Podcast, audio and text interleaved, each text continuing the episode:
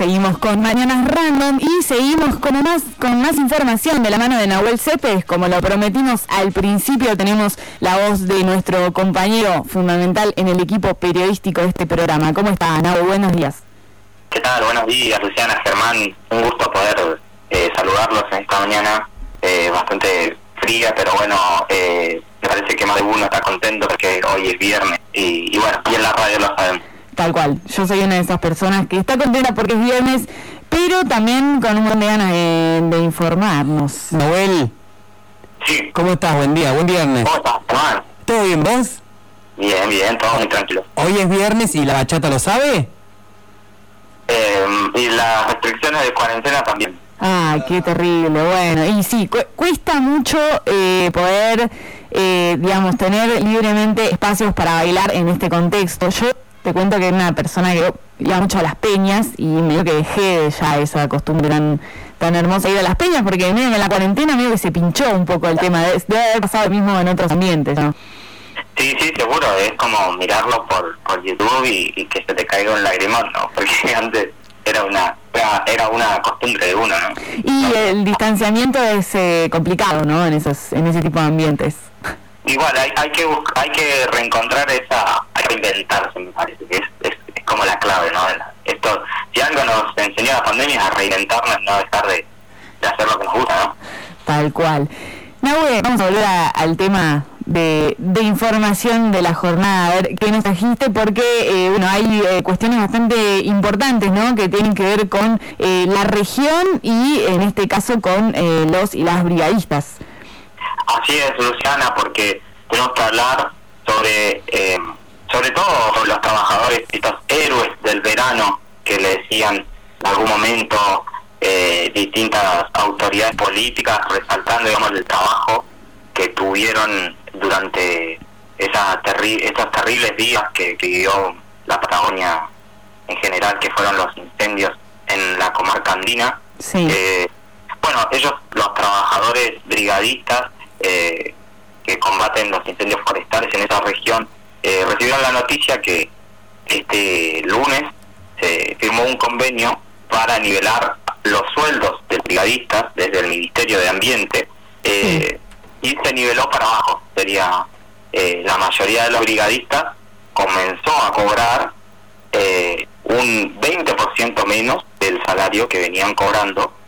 así es que esto generó mucho malestar y imagínense en, en, todos los, los, trabajadores brigadistas de la región, ellos son casi 62 brigadistas, eh, uno de ellos por ejemplo perdió todo en el incendio, perdió su casa, perdió sus pertenencias eh, y en ese sentido también todos con, con mucha con muchos traumas psicológicos, con muchas secuelas. Eh, tenemos que decir que también los, los brigadistas ya venían cobrando eh, ya les adeudaban en el momento en el que se incendia toda esta región, eh, ya venían con, sueldos atrasados por parte de la provincia del Chubut y de Río Negro. Eh, tenemos que decir que, bueno, en este momento se firmó, esta semana se firmó el convenio de los brigadistas en el Ministerio de Ambiente que les quita la posibilidad de bueno, eh, aproximadamente de un 20% de, de su salario ellos estaban recibiendo una parte no remunerativa en negro, eh, que eso hoy ya no lo reconocen más y tampoco se les reconoce el trabajo de alto riesgo que generan, que, que, que realizan ellos todos los días. Estamos hablando de una reducción de suelo de 20%, o sea, es tremendo. Sí, sí, es, es, es tremendo, pero aparte... Eh, nosotros tenemos como, siempre lo, decimos desde este, desde este humilde espacio periodístico que, llamamos Mañana Random, todo el tiempo tratamos de darle esta visibilidad a lo que queda después de la comarca, porque, digamos, mediáticamente todo el tiempo decimos que hizo un show de lo que fue los incendios en la Patagonia, los, los, medios de comunicación masiva venían a, a, ver que, que habían otras problemáticas en el, en el sur. Eh, y bueno, eh, después de que pasaron los incendios, eh, las ayudas que han recibido por parte del Estado han sido muy pocas. Eh, hay gente que perdió la casa y la promesa del gobierno de, generar, de construir, de reconstruirle la casa y, y ayudarlo económicamente, ha quedado en un vacío porque lo real es que tampoco han recibido nada. Nosotros hace unas semanas atrás hablábamos con Agustina, que es una vecina de, de, de la, las colondrinas, y que nos contaba también que, bueno, que a ellos en, en vez de, de darle la casa o, o, o, tramitarle alguna vivienda para, para vivir en el momento, lo que hicieron fue eh, facilitarle un crédito hipotecario para que ellos se puedan, digamos, eh, comprar los materiales para, para volver a construir. Esto, es, esto está lejos de lo que habían anunciado en un primer momento.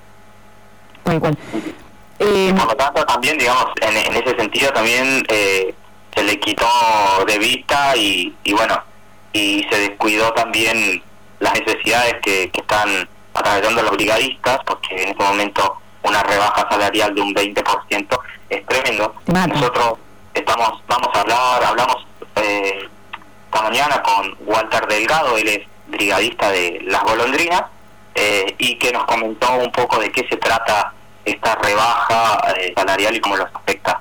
Eh, si te parece, si te parece que más Luciana, lo, lo escuchamos. Dale, escuchamos entonces Walter Delgado, brigadista. Hola para la audiencia de FM Sueño, eh, mi nombre es Walter Delgado, trabajo en la Brigada Nacional del Servicio Nacional de Manejo del Fuego. Bueno, eh, la idea era de comunicarme, era poder transmitir cuál era la situación que estamos viviendo. Eh, bueno, este lunes 19 eh, nos encontramos con la noticia de parte de, una representante de recursos humanos del Ministerio que nuestros sueldos iban a ver afectados eh, más o menos en un porcentaje aproximado al 20%. Esto significa una baja importante en los salarios de los trabajadores de la Brigada Nacional del Servicio Nacional. Eh, bueno, esto surge a partir de, la firma de un nuevo convenio sectorial eh, dentro del cual eh, están todos los brigadistas del, Ministerio de Ambiente, que lo que hace, lo que hizo fue nivelar hacia abajo los sueldos de los combatientes de incendio. En el caso nuestro, bueno, perdimos un, bastante y se debe a que dentro de este sectorial no se, no se reconoce una parte no, no remunerativa que veníamos cobrando, eh, o sea, una parte en negro que veníamos cobrando nuestros sueldos, se sacó directamente, eso hace que, que sea tan importante la baja. Y bueno, ni hablar que nuestro trabajo no está reconocido como una, una tarea de alto riesgo.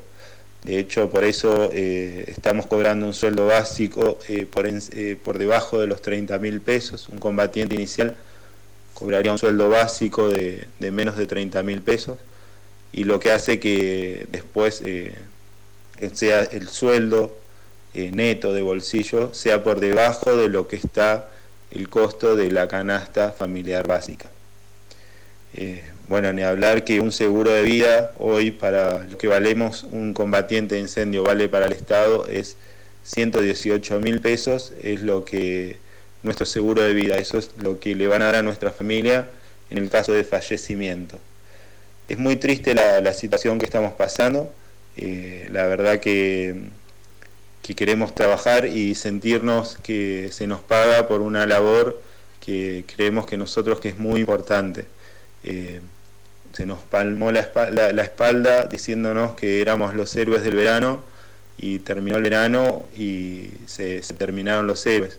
Ahora somos, no sé, nada para el Estado aparentemente. Eh, lo único que pedimos nosotros es un sueldo digno. Bueno, eh, muchas gracias y gracias por la discusión.